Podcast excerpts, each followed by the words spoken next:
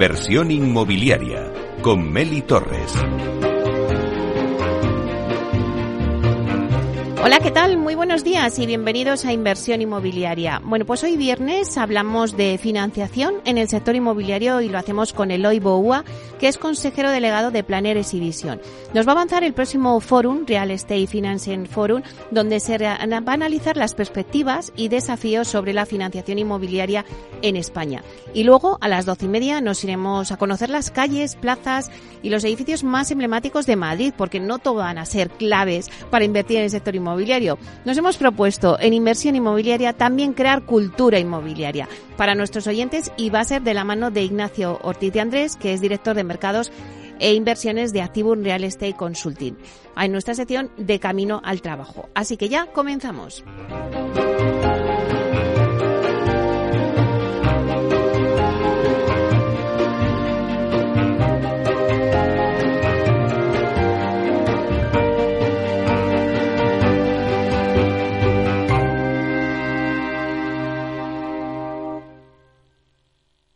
Inversión inmobiliaria con Meli Torres.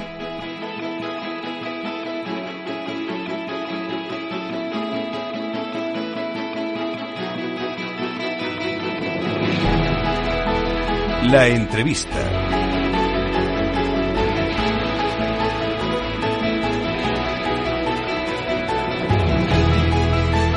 Pues hoy la entrevista de la semana se la vamos a dedicar a Eloy Boua, que es consejero delegado de Planeres y Visions, porque próximamente, el 21 de marzo, apuntaros esa fecha, organizarán el Real Estate Financing Forum para analizar la financiación en el inmobiliario desde todos los ejes. Hoy os vamos a avanzar los temas que se van a tratar en este foro para ir abriendo un poco boca a todos nuestros oyentes y que no dejéis escapar esta oportunidad de escuchar a ponentes de alto nivel hablar de, de este sector sobre todo de la financiación en este sector. Así que vamos a, a, saludar a Eloy, que está hoy con nosotros en directo en Capital Radio. Buenos días, Eloy. ¿Qué tal? Muy buenos días. Pues un placer tenerte siempre aquí con nosotros. Me alegras la mañana. Pues lo mismo digo, Meli. Siempre es un placer tener un rato de radio con vosotros. Claro que sí. Bueno, pues Eloy, eh, en el otoño pasado, Planner organizó tres eventos especializados que fueron, la verdad es que muy bien recibidos en el sector. Te lo estaba comentando anteriormente, creo que habéis hecho un acierto. Eh, estos tres foros fueron Rental Housing Forum, Senior Living Forum y Premium Real Estate Summit. Eh, ¿Qué motivó la decisión de enfocar el próximo ciclo de eventos en el que ahora entramos, eh, por ejemplo, en el ámbito financiero, que va a ser el primero, ¿no? que vamos a abordar el 21 de marzo? Bueno, la financiación es eh, consustancial al sector inmobiliario, es un sector que, está históricamente apalancado, es así en España y en todos los países. Em, y luego, por otro lado, eh, la, la, la, cómo, cómo, han cambiado las cosas. ¿no? Estamos en un momento en que claramente la, la financiación bancaria sigue siendo el recurso más habitual para eh, financiar, hacer viables los proyectos inmobiliarios, pero hay muchos otros instrumentos, los que todos conocemos dentro del capítulo de financiación alternativa, que abren nuevas posibilidades a las empresas y a los proyectos también para ser viables. Y esta es un poco la reflexión, ¿no? Todos estos eh, eh, vehículos eh, distintos de la financiación bancaria están a disposición de las empresas inversoras y de las empresas promotoras y, sin embargo, no se conocen lo suficiente. Eh, o ni siquiera se conocen, ¿no? Porque algunos de ellos pueden ser muy novedosos. Entonces, el espíritu del, foro es eh, tener un punto de encuentro anual donde un recurso tan importante como es la financiación para el sector inmobiliario, pues se ponga sobre la mesa y se y se analicen las fórmulas de financiación de todo tipo de activos, incluido, por ejemplo, uno que, que es muy importante, que es el suelo. Claro, ¿qué perspectivas y desafíos no se espera que, que se discutan en, en, este foro sobre la financiación inmobiliaria en España durante pues esta presentación de, del Real Estate Financing Forum? Sí, mira, el Real Estate Financing Forum es un, es un foro que, por un lado, tengo que decirlo también, va a estar muy enfocado en el residencial, eh, que es con de lejos el sector eh, con más tamaño dentro del inmobiliario. Y hay un, hecho cierto, ¿no? Que todos los que estamos en el sector venimos eh, viendo desde ya hace bastante, quizá demasiado tiempo, y es que hay un déficit importante en la producción de vivienda y un desajuste cada vez mayor entre oferta y demanda. Así lo, lo confirman los distintos análisis y estudios que se hacen. Eh, y en algún momento, en algún momento esa tendencia se tendrá que invertir. Eh, habrá que producir más vivienda, vivienda asequible, pero también vivienda para el mercado libre y para eso hará falta financiación. Es verdad que el sistema financiero español está muy saneado y es capaz de financiar con, con holgura los niveles de producción actuales, pero imaginémonos un escenario en el que a lo mejor multipliquemos no sé si por dos o, por, o, crezca, o crezca un 50% la producción anual de vivienda. Eh, ¿Qué recursos financieros va a ser, van a ser necesarios para alcanzar esos niveles de producción? Y si el sector financiero español está preparado para ese crecimiento, ¿no? O qué otros instrumentos pueden contribuir a financiar niveles de producción que deberían ser bastante más altos. Esta es un poco eh, la discusión de fondo de algunas de las sesiones de, de, nuestro evento del próximo día 21 y también eh, poner otra vez sobre la mesa la financiación de no solamente de la construcción, ¿no? sino también del suelo, que va a ser otro elemento importante en este ciclo que se que esperemos que empiece pronto, ¿no? de un crecimiento en los niveles de producción de vivienda nueva. Claro, cuando hablamos de financiación, fíjate, eh, Eloy, que nosotros que llevamos ya tiempo en el sector, se empezó eh, a hablar del Bill to y los bancos no se mentían a financiar el Bill to Hubo problemas. Eh, pero ahora ya lo consideran, ya, o sea, eh, financiar el to es algo lógico, están metidos ahí de lleno. Es verdad que, bueno, pues que todavía hay estos modelos dentro del residencial que me estabas diciendo que os vais a enfocar del living, que como hay esa regulación, pues también cuesta financiar todo esto. Pero de todo, poco a poco se va entrando. Pero fíjate que yo creo que donde más problema hay es en el tema del suelo, que siempre decís. Las promotoras pues no entran a financiar el suelo. Entonces, ¿qué pasa? Que se están creando pues em, estas plataformas de crowdfunding que, eh, bueno, pues pueden convivir esta financiación alternativa, decir, bueno, nosotros entramos en una etapa y luego el banco entra en otra. ¿No? ¿Cómo veis el panorama? bueno, cada, cada, cada tipo de activo, y el suelo es un tipo de activo más, tiene su casuística, ¿no? Y, el, el, inversor o el financiador, eh, cuando, cuando entra a financiar vía deuda o vía capital un activo determinado, tienen que entender un poco la dinámica de ese activo y sobre todo tiene que tener un poco de certidumbre, la mayor posible, sobre los plazos. En el caso del suelo esto es muy complicado. Entonces, por eso también eh, se produce una, una distorsión más, ¿no? Eh, es un activo muy difícil de financiar porque los plazos de tramitación eh, administrativa del suelo hasta convertirlo en un solar edificable son tremendamente largos, pero además imprevisibles, ¿no? Eh, y hay que ser muy experto o centrarse en un suelo ya casi finalista o finalista para poder entrar a financiar o para poder entrar con equity.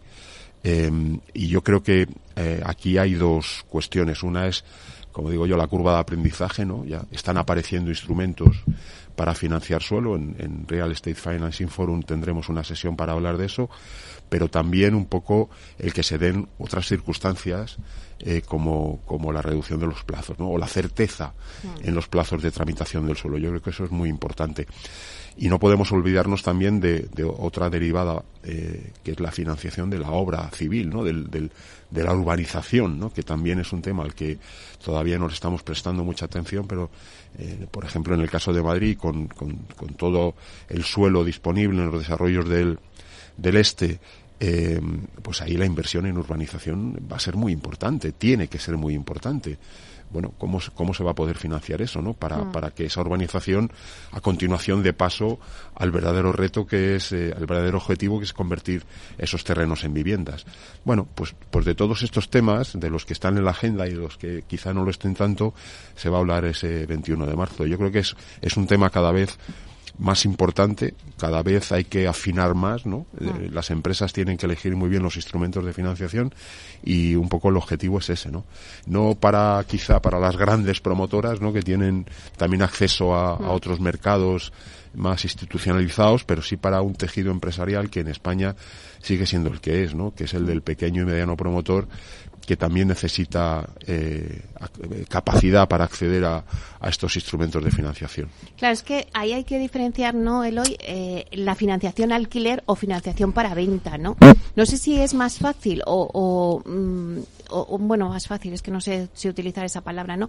Pero financiar para el Bill to Rent, porque al final eso se pone en carga antes y recibes rentas antes, que financiar para venta, ¿no? hay que hacer esas dos diferenciaciones que seguro que las tocaréis. Sí, sí, sin lugar a dudas. Tenemos mesas para cada uno de los dos, de las dos modalidades, ¿no? Del Bill to Rent y del Bill to Sell del Sell, pero es verdad que el modelo de financiación de vivienda para venta está muy, muy, muy rodado, ¿no? Hay, hay, hay una, una variable que puede ir dos que pueden ir cambiando a lo largo del ciclo que son los tipos de interés y que pueden ser las exigencias de la de la entidad financiera para para conceder o no el crédito promotor no em, eh, pero sí que es verdad que, que está muy rodado. La novedad aquí pues la, la entrada de, de estas eh, financiación de estas eh, vías de financiación alternativa que llegan a donde no llega el crédito promotor. Eh, más caras, normalmente, pero que eh, el diferencial sobre el, coste de financiación total del proyecto las hace viables porque de otra forma el proyecto no lo sería, ¿no? Entonces en, en, venta está claramente muy rodado el, sistema, aunque siempre es mejorable, ¿no?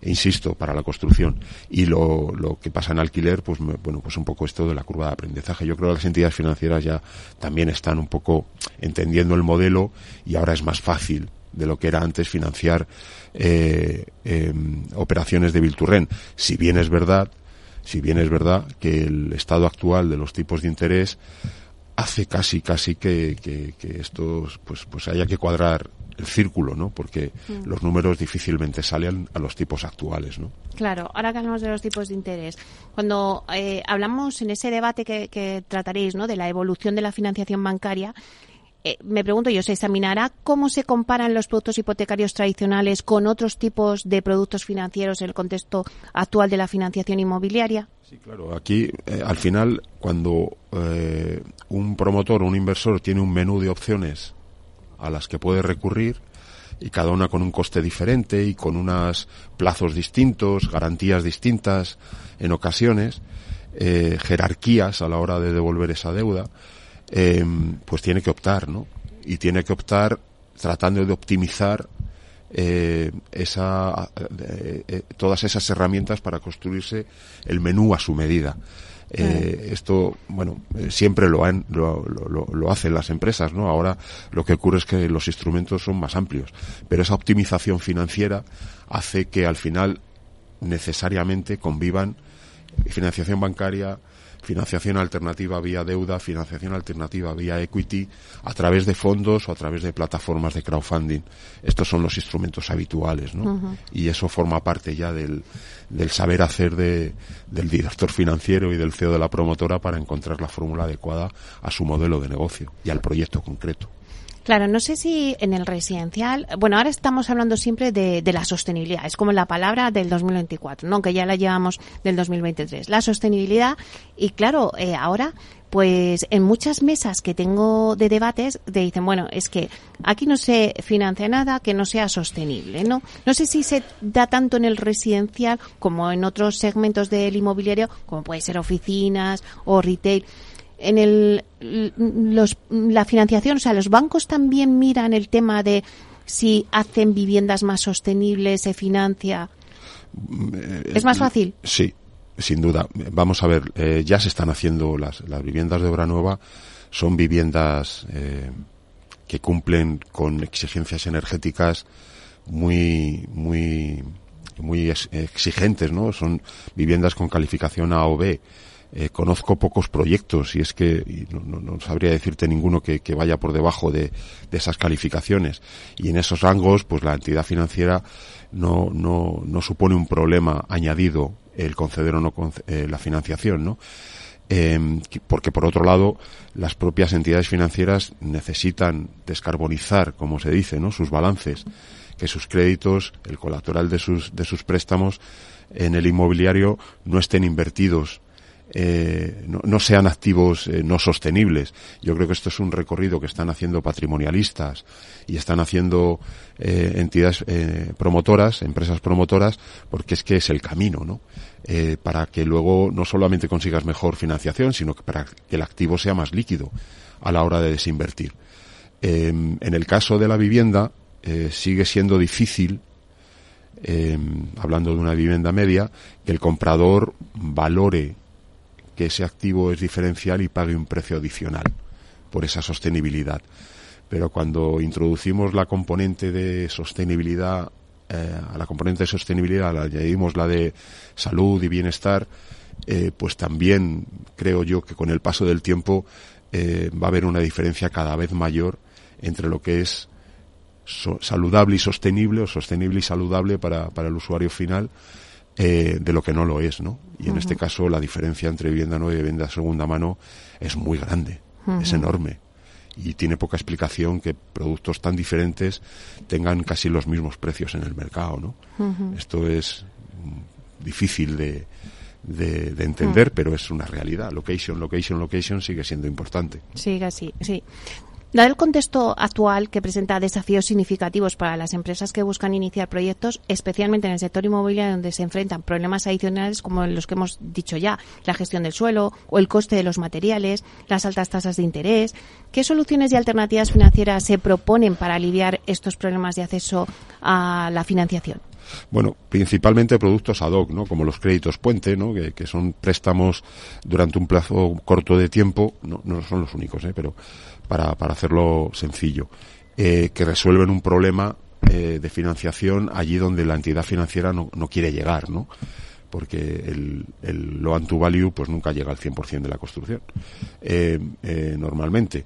Entonces ahí donde la, la, entidad financiera no llega pues están estas fórmulas alternativas que te ayudan a resolver un problema de, de, financiación o de tesorería en una fase inicial del proyecto hasta que consigues un ritmo eh, un volumen de preventas que te hace eh, ya poder disponer de financiación bancaria. Son ejemplos de, de cómo te ayuda la financiación alternativa. O durante el arranque de un proyecto también con el crowdfunding hay muchas veces que la viabilidad del proyecto consiste en conseguir esta financiación o este capital, depende de la fórmula que se utilice, para poder arrancar el proyecto, ¿no? Que te ayuda a invertir en ese suelo o a eh, conseguir, eh, como en el crédito puente, esta financiación extra eh, antes de conseguir la financiación bancaria. Hay muchísimos ejemplos ya, hay plataformas súper consolidadas, tanto de fondos de deuda como de equity, como de crowdfunding, eh, algunas, muchas de ellas van a estar en, en nuestro evento y vamos a ver con, con profundidad eh, las ventajas, los inconvenientes para que cada modelo de negocio, para cada promotor pueda aplicarlos en su, en su día a día, ¿no? eh, pero sí es una tendencia que yo creo que va al alza también. De nuevo España eh, está un poco a la cola, ¿no? Del el porcentaje de inversión bancaria frente a la no, a la no bancaria. En otros países la, la, proporción de financiación no bancaria es mucho más alta que en España. Yo creo que vamos a hacer un recorrido similar en los próximos años para acercarnos a los parámetros de otros países. Bueno, ya nos quedan pocos minutos, pero no quiero dejar de, de, que los oyentes escuchen cuál es la finalidad y el público objetivo de este evento, ¿no? De Real Estate Financing Forum. Bueno, es bastante obvio, ¿no? Pero directores financieros, obviamente, de empresas inmobiliarias, CEOs, que para los cuales el tema, siempre el tema de la financiación es un tema súper importante, porque ya no solamente se financian proyectos, sino que el proyecto se financia también en función de quien lo promueve. Un proyecto rentable está bien, pero tiene que haber detrás una empresa que, que dé confianza, ¿no?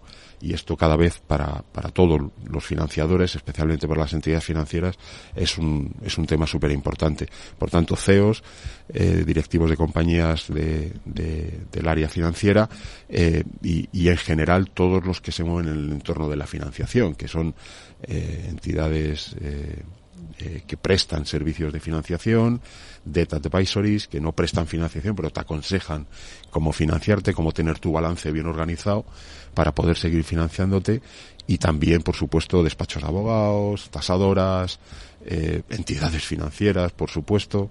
Eh, todas ellas van a estar tanto en el programa como, como ponentes, como entre los asistentes. Calculamos que seremos unas 200 personas.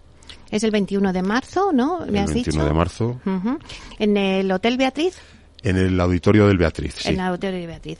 Eh, y qué, para los que nos estén escuchando y digan, oye, no sé si ir o no ir, ¿qué diferencia este fórum de otros fórums que hablan sobre financiación inmobiliaria? Pues yo creo que la profundidad, porque al final va a ser un día completo, ¿no? Un día entero, mañana y tarde, hablando de, hablando de financiación y también la perspectiva de, de, por dónde van los tiros, digámoslo así, ¿no? Vamos a tener al director general del Banco de España, Ángel Estrada, que nos va a hacer una, una, una fotografía al inicio y luego vamos a ver un poco yendo de lo general a lo particular, ¿no? Cómo, qué expectativas hay para la financiación inmobiliaria desde el punto de vista de, de, los, de las entidades financieras y de las entidades de financiación alternativa y luego ya ir analizando un poco cómo está la situación de financiación de Build to Sell, Build to Rent, suelo, etcétera, etcétera. O sea que yo creo que va a ser una jornada muy interesante. Bueno, ya nada, no te voy a decir, ¿cuánta financiación necesita el sector? Brevemente. No me sé las cifras, Meli, pero para, para los ritmos de producción actuales probablemente un poquito más, ¿no? No estaría mal, pero lo que debemos pensar es en el largo plazo y pensar que debemos producir mucha más vivienda y que para esa vivienda hará falta mucha más financiación. Eh, te iba a decir, Eloy, eso me lo cuentas en un debate que haremos. bueno, pues muchísimas gracias, Eloy Boua, eh, consejero delegado de Planes y Visión. Muchísimas gracias, mucha suerte en vuestro evento. Muchísimas gracias, Meli, encantado de estar con vosotros, como siempre. Hasta pronto.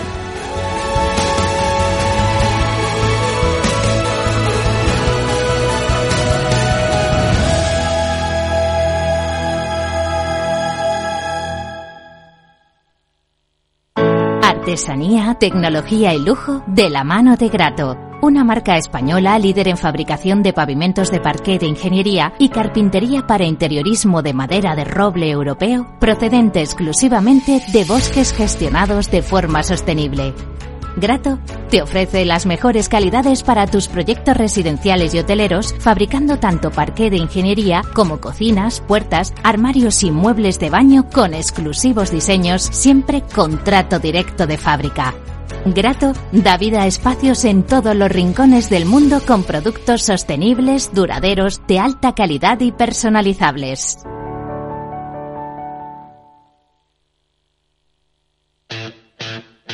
Espera, espera, mejor sin música. Cuando estás seguro de lo que ofreces, no necesitas adornarlo. Mientras otros bancos te piden que deposites en ellos tu dinero, en Renta 4 Banco te proponemos que lo inviertas. Así de fácil, así de claro. Entra en r4.com y descubre por qué invertir puede ser más rentable e igual de fácil. Renta 4 Banco. ¿Quieres más? Ya puedes seguir.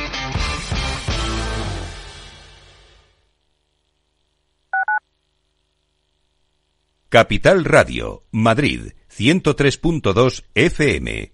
Gráficas Naciones. Más de 50 años de experiencia en el sector de las artes gráficas. Apostamos por la última tecnología tanto en impresión offset como en digital y gran formato. Realizamos todo tipo de impresión. Tarjetas de visita, folletos, libros, vinilos, decoración y montaje de stands. Más información en el 91 629 2145 o en gráficasnaciones.es. Disfruta de la mejor cocina gallega en Montes de Galicia. Todo un clásico moderno en el barrio de Salamanca. Disfruta de la variada dieta atlántica, de las mejores carnes y pescados tratados con respeto y transparencia y regados con una de las mejores bodegas de la zona. En grupo, en familia o en pareja, Montes de Galicia te ofrece el espacio perfecto en cada ocasión.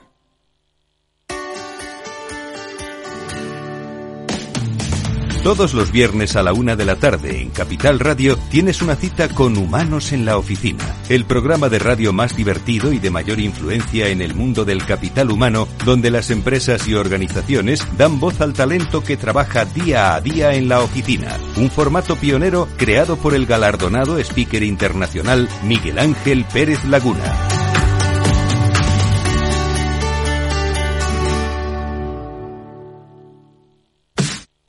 Los viernes en Capital Radio te proponemos descubrir y comprender las estrategias de empresas con éxito que servirán de inspiración y ejemplo para la tuya. Escucha Metaempresas, un programa presentado por Andrés Arenas con la presencia y los consejos de expertos en distintas áreas y profesores de reconocida trayectoria. Todos los viernes a las siete y media de la tarde, Metaempresas, Capital Radio. Capital Radio. Siente la economía.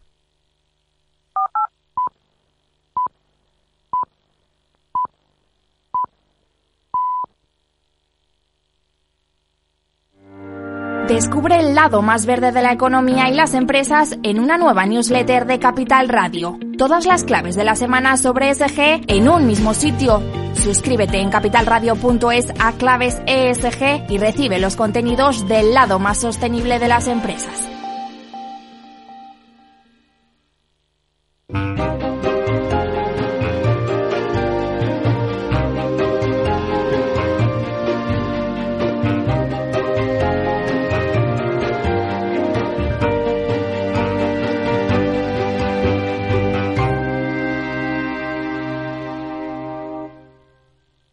Inversión inmobiliaria con Meli Torres.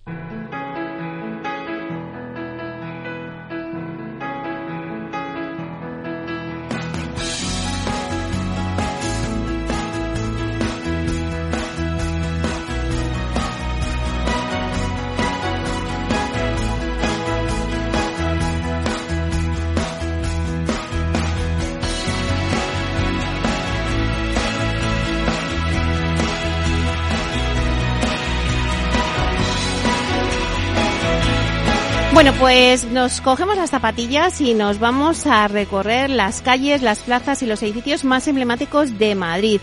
Siempre os lo digo, no todo van a ser claves para invertir en el sector inmobiliario. Ya os hemos dado muchas claves. Estamos a viernes, son las doce y media y ya pues vamos a proponer crear cultura inmobiliaria para nuestros oyentes. ¿Y con quién lo hacemos? Pues como siempre, de la mano de Ignacio Ortiz de Andrés, que es director de mercados e inversiones de Activum Real Estate Consulting en nuestra sección de Camino al Trabajo. Vamos a darle la bienvenida. Buenos días, Ignacio.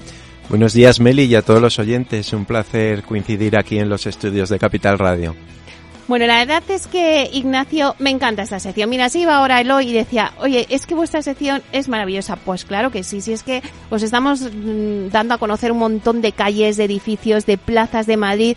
Y vamos, es que lo, te lo tienes tan trabajado que yo ya me tengo que quitar de los micrófonos, Ignacio. Pero bueno, cuéntanos, ¿dónde vamos hoy?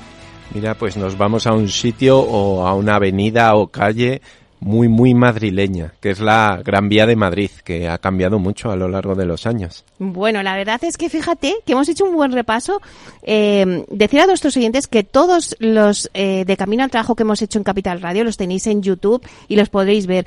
Pero nos hemos ido a caminar juntos, eh, Ignacio, por la Plaza de España, por la Puerta de Alcalá, la Puerta del Sol, también por Madrid Río, por el Centro Financiero Azca, el Bernabéu, Centro Canalejas, el Colegio del Pilar, el Parque del Retiro y hoy la Gran Vía. Bueno, cuéntanos. Fíjate cuántos paseos nos hemos dado nos hemos dado ya. Y como bien dices, están los vídeos en YouTube que tienen imágenes y, bueno, pues muchas anécdotas e historias de estas calles y estos lugares de Madrid.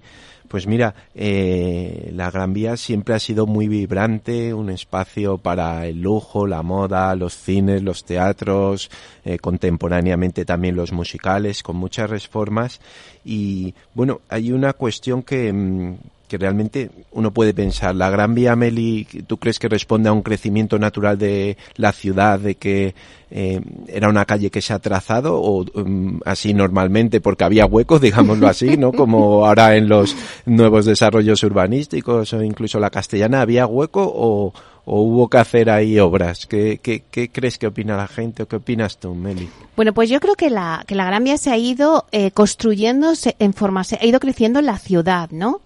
Eh, efectivamente, eh, mira, eh, nos tenemos que remontar, aunque se hacen muchos proyectos a finales del siglo XIX, nos tenemos que remontar a la macroobra, digamos, de la Gran Vía, porque era un trazado de, de calles, manzanas, eh, más o menos sinuoso y, y, no existente, ¿no? La Gran Vía no era existente, nos tenemos que ir, eh, Meli, nada menos que al 4 de abril de 1910. A muchos de nuestros oyentes, ¿verdad?, les sonará el, el primer centenario de la Gran Vía.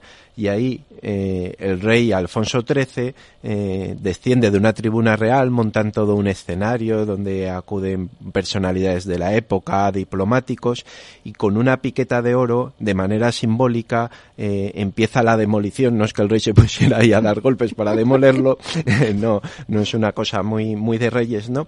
Y a demoler la casa del cura que estaba anexa a la iglesia de San José, en la confluencia eh, de, la, de la calle Alcalá con la eh, Gran Vía actual.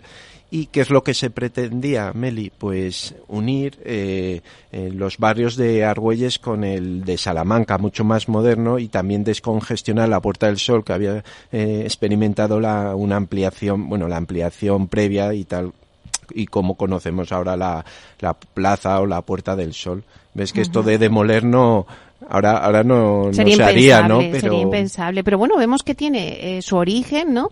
Y nada menos que a raíz de una demolición. Pero ¿por qué se recurre a demoler? Bien, como decimos, eso que ahora es impensable y traería muchos problemas y en su momento, bueno, pues muchos hubo eh, eh, grandes pleitos, ¿no? Para el avance de la Gran Vía. Hablemos de historia, ¿no? Eh, que, que, nos gusta también en el, en el programa. Responde a un movimiento que se conoce como la hausmanización de los cascos urbanos, que es a propósito del barón Hausmann que revolucionó urbanísticamente París, ¿no? Tenemos que pensar en el Arco de Triunfo, L'Etoile, todas las calles nuevas y que pasan de una ciudad antigua, tal vez eh, medieval, a una ciudad moderna. Y me gusta siempre apuntar ese dato de que ni los propios nazis ni Hitler, cuando tomó Francia, en concreto París, os, osó alterar eh, la belleza de la ciudad. Pues a eso responde, ¿no? El demoler para obtener belleza y una ciudad más nueva.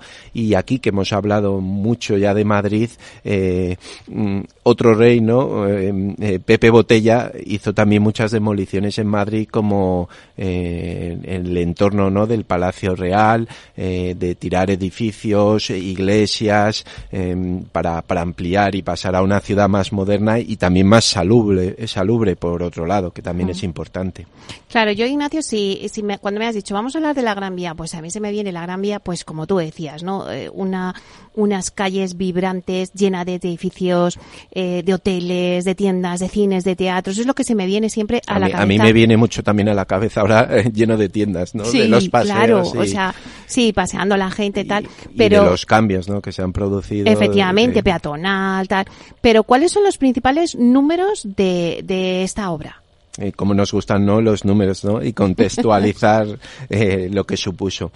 Mira, en primer lugar, eh, en las obras que comienzan, como hemos dicho, en 1910 con este golpe de piqueta de Alfonso XIII, eh, terminan o son recepcionadas finalmente nada menos que en el año 1932. Así que nos pasamos 22 años de obras. Cuando eso de que los gatos o los madrileños estamos siempre de obras, es que parece que lo llamamos en el ADN. Afectaron a nada menos que 14 hectáreas, se demolieron 312 casas y se construyeron 32 manzanas nuevas. Podemos ver aquí en una imagen, para quien vea grabado el programa en YouTube, eh, de cómo el rey Alfonso XIII inaugura con el golpe de piqueta en el año 1910, eh, demoliendo, iniciando la demolición de la casa rectoral. Y volvemos también a otra cosa, que aquí hemos hablado del Colegio de Nuestra Señora del Pilar, ese edificio tan bonito en el barrio de Salamanca, que fue construido para niñas pobres como beneficencia por la duquesa de Sevillano, que era una mujer muy rica, con presencia muy marcada en Guadalajara, donde está enterrada. Pues aquí estaba el Palacio de la Duquesa de Sevillano, que fue eh, al inicio, ¿no? De la Gran Vía, que también que fue de, demolido, mm, y bueno, pues que era un edificio importante en ese inicio de obras quizá tendríamos que ver el proyecto no por tramos, ¿no? Quizás. Eh, mm, claro, Meli, eh, hubo un proyecto previo eh, de Velasco que no terminó prosperando a finales del siglo XIX. Incluso el proyecto posterior del que voy a hablar, los herederos de Velasco, bueno, lo denunciaron por ciertas similitudes. El caso es que esa denuncia no prosperó. El proyecto de la Gran Vía actual, tal y como conocemos, es del año 1897 de dos arquitectos municipales, de José López Salaberry, que también construyó el edificio blanco y negro de la calle Serrano, donde estuvo la sede de ABC y las rotativas durante muchísimas décadas, y del arquitecto Francisco Andrés Octavo Palacios, y que fueron encargados de hacer este proyecto eh, en, dos, en, hasta tres etapas al final. O sea, esa es como una, una primera etapa, ¿no? Eh, eso Perdona, Meli. Eh, efectivamente, eh, hubo en total tres etapas para, para desarrollar el proyecto de, de, la Gran Vía. En primer lugar, desde la calle Alcalá, la confluencia del edificio Metrópolis, del cual también hablaremos, hasta la red de San Luis, desde luego la red de San Luis hasta Callao y finalmente desde Callao hasta la actual Plaza de España.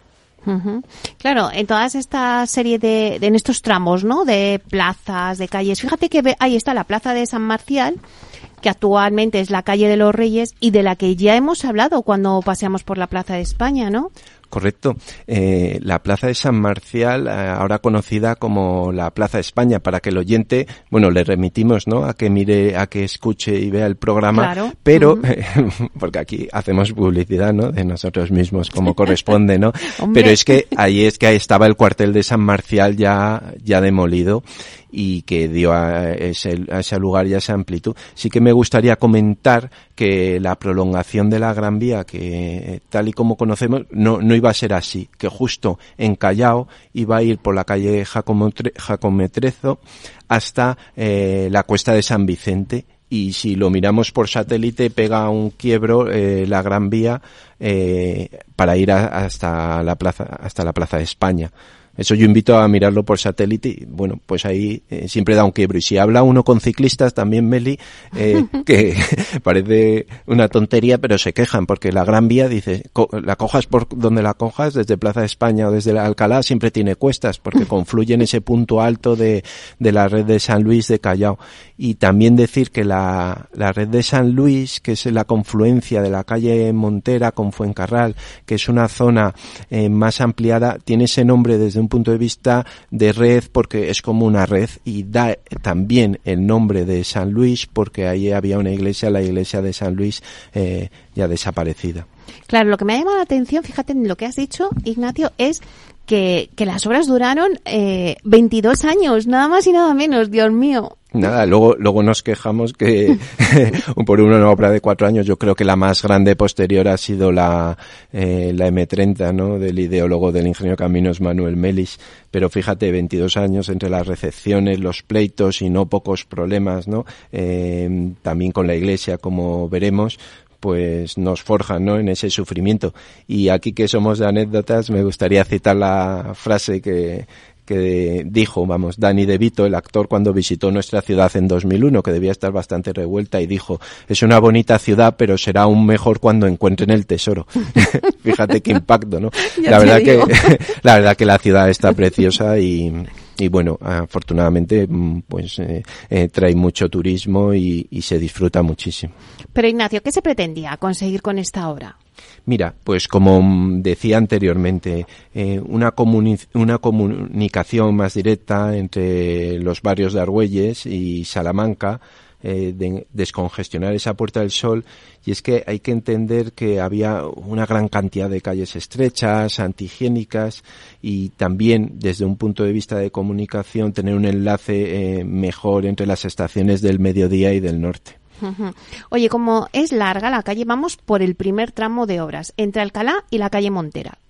Mira, pues este primer tramo, que comienza, como ya hemos dicho, Meli, en el año 1910, eh, termina en 1915. Se denominó como Avenida B, aunque luego recibe el nombre de la calle Conde de Peñalver en homenaje al alcalde que firmó el comienzo de las obras. Como bien sabemos, Conde de Peñalver pues está eh, más hacia, bueno, partiendo de Goya en el barrio Salamanca y se tiran importantes edificios porque aunque sigue una, una calle que es la calle San Miguel por el tramo sur de la Gran Vía en el inicio, pero se tiran varios edificios como ya hemos dicho la Casa Rectoral, eh, pero también el, el, Palacio de la Duquesa del Sevillano, el Colegio Nuestra Señora de la Presentación, que era conocido popularmente como el de las Niñas de Leganés, el Palacio Maserano, bueno, pues unos grandes derribos. A mí me gusta eh, también pensar como curiosidad, Meli, que eh, persiste el ábside del oratorio de Caballero de Gracia, y podemos ver fotos o invitamos también a los oyentes a verlo en internet, pero sobre todo a pasear, que se trata de andar en este, en este programa, ¿verdad? Y de disfrutar la ciudad. Pues se ve el ábside del oratorio de Caballero de Gracia que pudo conservarse, aunque hubo una demolición importante. Incluso se le hizo una apertura a un arco para que se vea desde, desde la calle Gran Vía un tramo, bueno, pues con una serie de demoliciones, pero que fíjate, ahí sí que seguía, y ya veremos cómo va avanzando y complicándose la, las obras, eh, una calle existente pequeñita, pequeñita, que era la calle San Miguel. Bueno, pues vamos ahora con el segundo tramo, eh, conocido como el Boulevard. Efectiva, eh, eso es. Mira, Meli, el anterior tramo yo también invito a mirarlo por satélite o a ir caminando y notar la diferencia, porque es que son 25 metros de ancho el primero y el bulevar, pues ya nos indica que iban a ir árboles eh, en medio, ¿no? Tenía otro ancho que son 35. Eh, eh, eh, va desde la red de San Luis, ese ensanche que conocemos, de la calle ya Montera peatonalizada, y se realiza entre los años 1917 y 1922. Eh, la entrega definitiva es más tarde, en el 27, y se denominó Avenida de Pi y Margal en recuerdo al que fuera presidente de la Primera República Española. Y para la construcción de esta segunda fase se demolieron nada menos que 125 fincas, cuatro calles, transformando otras 13 y eh, desapareció todo el tramo de la calle Jacome Trezo que iba desde la Plaza de Callao hasta la red de San Luis. Y bueno, eh, luego también como curiosidad, Meli, en 1921 y antes de finalizar las obras, fíjate cómo cambian las cosas, incluso en el transcurso, mm, se dan cuenta que el, el bulevar eh, iba a dificultar el tráfico y se decide suprimir. Ahora el tráfico ha cambiado tanto, ¿no? Con el Madrid de creo que ahora se llama 360, que lo rebautizó el, alcalde, ¿no? Eh, pero ha cambiado tanto y la percepción de los vehículos. Pero bueno, el caso que ya ahí perdimos un bulevar de los muchos que ha perdido Madrid, eh, pues antes, digamos, de terminarlo. Eh, un edificio muy significativo fue el, el Telefónica, que fue el rascacielos más alto de Europa. Y por último, el último tramo, el tercer tramo, ¿no? Eh, mira, el problema del tercer tramo, que ya va a cuesta abajo, ¿no? Esa cuesta que comentan los ciclistas, es absolutamente real. Va a cuesta abajo el tramo, pero no en dificultad. Eh, la dificultad hay que entenderla eh, desde otro punto de vista. ¿Por qué tiene muchos problemas, digamos? Porque se pensaba hacer como el tramo, digamos, B de 25 metros, pero al final se decide 35 metros. Cuando tienes edificios existentes, imagínate, Meli, pues el problema, ¿no? De derribos que conlleva se decide hacer de estos 35 metros, existía por ahí entonces el Palacio de la Prensa que marcaba ya el, ir, el irse ya hacia el lado izquierdo contrario, y aquí ya nos topamos con un problema importante. Sí, con la iglesia hemos topado, ¿no? Que se sí, sí, y además un, un, hecho mm, bastante, digamos, problemático de la historia y de lo que conllevó o uno de los hechos que conllevó otros em, eh, conflictos o un conflicto posterior fue que bueno, ya estaban en pleitos, medio indemnizando, eh, estaba construida la casa profesa de la Compañía de Jesús eh, y que fue inaugurada en el año 1901, hacía muy pocos años. Y eh, este aumento de 25 a 35 metros perjudicaba de una manera extraordinaria y que, como he dicho antes, Meli, iba a ser la Gran Vía una continuación de la calle Cometrezo que iba a bajar directo a la Costa San Vicente y al tener este cambio, bueno, el caso es que no estaba pensado y se quería demoler, pero el expediente duró muchos años y todo acabó el 1 de mayo de 1931 con un grupo de personas que prendió fuego a esta casa profesa.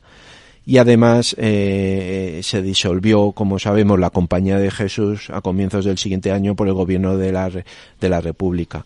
Eh, esto permitió, bueno, de una manera He dicho el 1 de mayo, el 11 de mayo, estamos viendo unas imágenes del incendio que se produjo por la mañana, no se permitió extinguir y, y que provocó también un destrozo de una gran cantidad de libros y que como sabemos eh, la casa profesa de la Compañía de Jesús fue trasladada a la calle Serrano donde se ubica actualmente. Y claro, esto supusieron más obras, ¿no? Claro, eh, sí, más obras también para la Compañía de Jesús y, todo este ancho de 35 metros, eh, bueno, pues, pues esta serie de complicaciones. ¿Y cuándo ya terminaron las obras? Eh, mira, eh, efectivamente, esto mm, comenzó este tramo en el 25, terminó en el 29 y no fue recibido hasta el año 32 este que era el proyecto de la avenida A, hablábamos de la avenida B, del Boulevard, la avenida A, eh, se cambió el nombre a Eduardo Dato en homenaje al que fuera presidente del gobierno. Que también hemos hablado de, de su asesinato. Aquí nos hemos cargado unos cuantos presidentes del gobierno en, el, en de camino al trabajo. Sí, la verdad es que sí. Bueno, la, pues... la historia es así y muy convulsa. Claro que sí. Bueno, la verdad es que, o sea, tal y como nos lo estás contando, o sea, ahora vemos la Gran Vía súper bonita, pero ha tenido unos años previos muy complicados, Ignacio. Y Eh, sí, y sí, yo los recuerdo incluso de, de niño joven, no es que no es que sea muy muy mayor, ¿no? Pero eh, ni me quiera pero echar sí, años. ¿Cómo que de niño joven? Si eres un niño. Bueno, sí, sí. Joven. Bueno, efectivamente. Y mira, em, en las dos últimas décadas, es justo decirlo, del siglo XX eh, tenía un deterioro claro. Yo ya escribí en su día eh, en Foro Consultores, en un blog, podemos hacer publicidad, ¿no? De, eh, con nuestra am- amiga, compañera y periodista eh, Chelo Rodríguez de Prada, ¿no? De la Gran Vía y ya lo indicaba, ¿no? Le mandamos un beso, ¿eh? Que seguro que nos está escuchando. Un, un beso muy fuerte. Eh, se cerraron muchos cines, es que eh, eso- esos cines, eh, esos teatros que ha tenido de gran esplendor, que, que, en cierto modo han desaparecido varios, eh, pues to- todo eso ya eh, se degradó. Por supuesto, las calles em, eh, aledañas, eh, todo un problema de iluminación. Ya se empieza a remodelar en el, en el año 2002, eh, se adecúan las aceras, calzadas, mobiliario urbano, se peatonaliza Callao, eh, toda la peatonalización, bueno, ya muy, muy anterior, ¿no? De, de la calle, por ejemplo, Preciados o Carmen, pues son muy importantes y incluso mm, el centenario de las obras de la Gran Vía pues ya pone de relevancia. Pero sí que ha habido problemas, o, o, por ejemplo, ¿no? Si hablamos de Chueca, fue un, un barrio, una zona degradada de Madrid, e incluso con drogadicción. Todo eso ha, dado, em, ha desaparecido, eh, se ha revalorizado y ha cambiado, pero no podemos olvidar ese, esos años complicados de finales del siglo XX. Claro, pero ya pasamos a esa otra gran vía contemporánea donde también ha tenido sus reformas. O sea, mm, se me viene a la cabeza pues la de Carmena, ¿no? Que finalizó en el 2018. Fíjate a Carmena que le, le criticaban mucho y, y esta reforma incluso y bueno, uno puede tener sus diferencias, pero eh, yo sí que me encuentro muy a favor de la reforma que hizo Carmena en 2018 y que amplió las aceras y eso nos permite que determinadas eh, eh, tiendas, pues que tienen tanto flujo de gente, pues, si no yo creo que no cabríamos, ¿no? Por una que se nos ocurre por ahí que, que hemos ido todos, ¿verdad? Seguro. en esa siempre la hemos pasado por allí y nos hemos acercado. Pero eh, la Gran Vía, la verdad es que es icónica, eh, Sus edificios, pues el turismo, el ir de tiendas, pero incluso ha aparecido muchas veces en el cine, ¿verdad? Claro, mira, eh, películas como la... Además, es que a mí me encanta ver las películas antiguas de Madrid para ver cómo ha cambiado la ciudad. Citamos algunas como Las chicas de la Cruz Roja del año 1958 con Concha Velasco, recientemente desaparecida, El Crack del 81 de Garci, Hmm. El Día de la Bestia con ese cartel de Suez del edificio Carrión, ¿no? Es Y- verdad, ¿eh? Sí. y, o Abre los ojos, ¿no? Con una imagen eh, de la Gran Vía vacía. Que es que esa, imagen es como, ¿cómo va a estar la, la Gran Vía vacía, no? Eh, eh, imposible, ¿verdad? No está eh, vacía ni de, Salvo en noche, el COVID. ni de noche, ni- bueno, salvo en el COVID. Incluso dices, no, es, me, me gusta que hagas esa reflexión porque dices que es imposible ver la Gran Vía vacía. Pues en este, en esta imagen hay una persona asomándose por una ventana que yo creo que a Amenábar le, di- le debió dar los siete males cuando lo, cuando vio la película o, o- o, bueno, la estaban componiendo, ¿no? Eh, película de 1997. Ujú. Bueno, vamos a ver si te parece con los principales edificios, ¿no? Y cada uno pues tendrá sus favoritos, porque cuando paseamos por la Gran Vía, pues cada uno tiene su favorito edificio dentro de esta calle. Mira, eh, eh, empezamos por el principio, en ese, en el inicio de obras está en la esquina un edificio extraordinario que es el Metrópolis del año 1911 y que a mí particularmente mm, me encanta. Tiene una victoria alada en la cúpula, que no siempre fue así.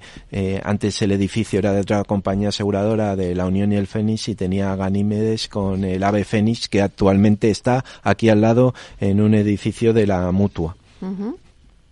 Y bueno, que por cierto, sabrás, Meli, que está en obras y que es un proyecto del Grupo Paraguas para hotel de lujo y espacios gastronómicos. Eh, aquí cómo, cómo han ido eh, y han progresado los hoteles de cinco estrellas en la Gran Vía por el efecto mm. de Four Seasons y así nos lo comentaba la, la directora de Four Seasons en uno de los programas de Camino al Trabajo. No, la verdad es que edificios hay muchos singulares. Eh, es el resurgir, ¿no? De toda la, la calle, como hemos visto su paso y como hemos visto, mm, pues bueno, que han surgido pues nuevas tiendas eh, de turismo, de hoteles, de pues eso, escenarios de, de cine. La verdad es que mm, no sé por dónde voy a seguir porque se nos cacao. Sí, nos quedamos sin tiempo, ¿eh? Es que daría para una segunda parte de, de, la Gran Vía, ¿verdad? Pues sí, daría para una segunda parte. Eso ya lo dejo a tu elección. Pero, sí, sí, totalmente. Pues en estos pocos minutos es que ya, mira, son 55 y ya vamos a tener que acabar. Pero yo creo que te voy a emplazar eh, Ignacio, para que hagamos una segunda parte de la Gran Vía, porque me ha quedado muchas ganas de, de ir analizando todos estos edificios, los hoteles que hay, ¿no? ¿Qué te parece? Me parece magnífico. Vamos a hacer todo ese recorrido mientras ponemos de deberes a los oyentes que se pasen por la Gran Vía. Si nos quieren enviar alguna anotación al programa o que hablemos de algún edificio, pues bienvenida siempre. Bueno, bueno, les vamos a poner deberes, nos van a odiar.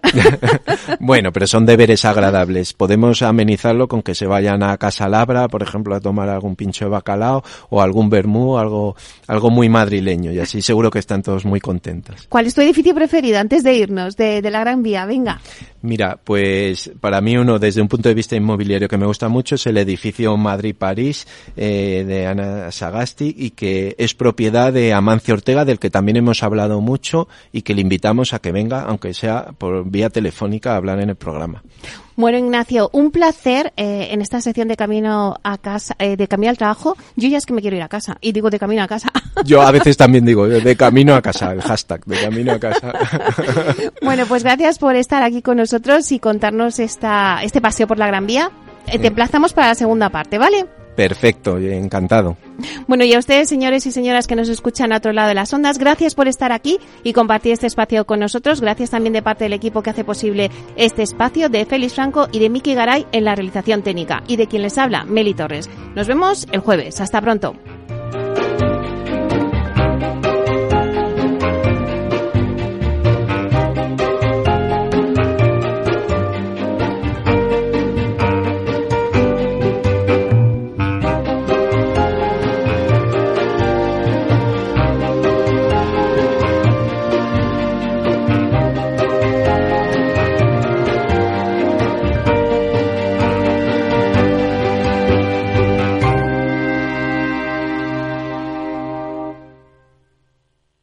¿Qué es ir más allá? Con Arval podrás llegar donde te propongas de la forma más sostenible y desplazarte como y cuando necesites con una oferta de renting sostenible, segura y conectada. Y preocuparte solo de conducir porque nosotros nos ocupamos del resto. Arval, la transición energética arranca aquí. Más información en arval.es.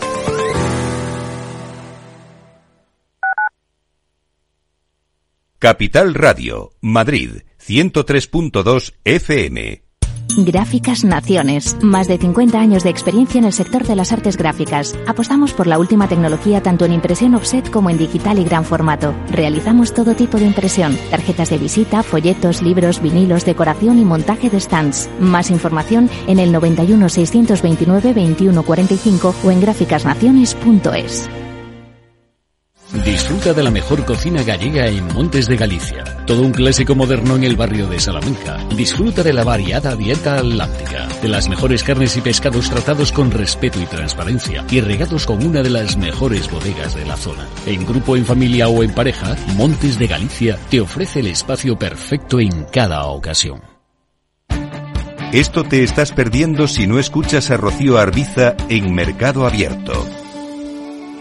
Pablo Gil economista y analista de IG. Desde el 2020 a 2022, Estados Unidos creó el 25% de todos los dólares que existen en el mundo en dos años.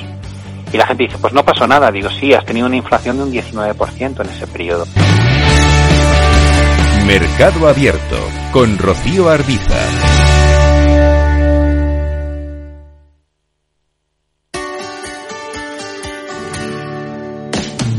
Aquí, en Capital Radio, está el programa más divertido y de mayor influencia en el mundo del capital humano. Todos los viernes a la una de la tarde, únete a Humanos en la Oficina, presentado y dirigido por el speaker internacional Miguel Ángel Pérez Laguna. Un programa donde el talento es protagonista en un formato innovador e irresistible que ya se escucha en 13 países. No te lo pierdas.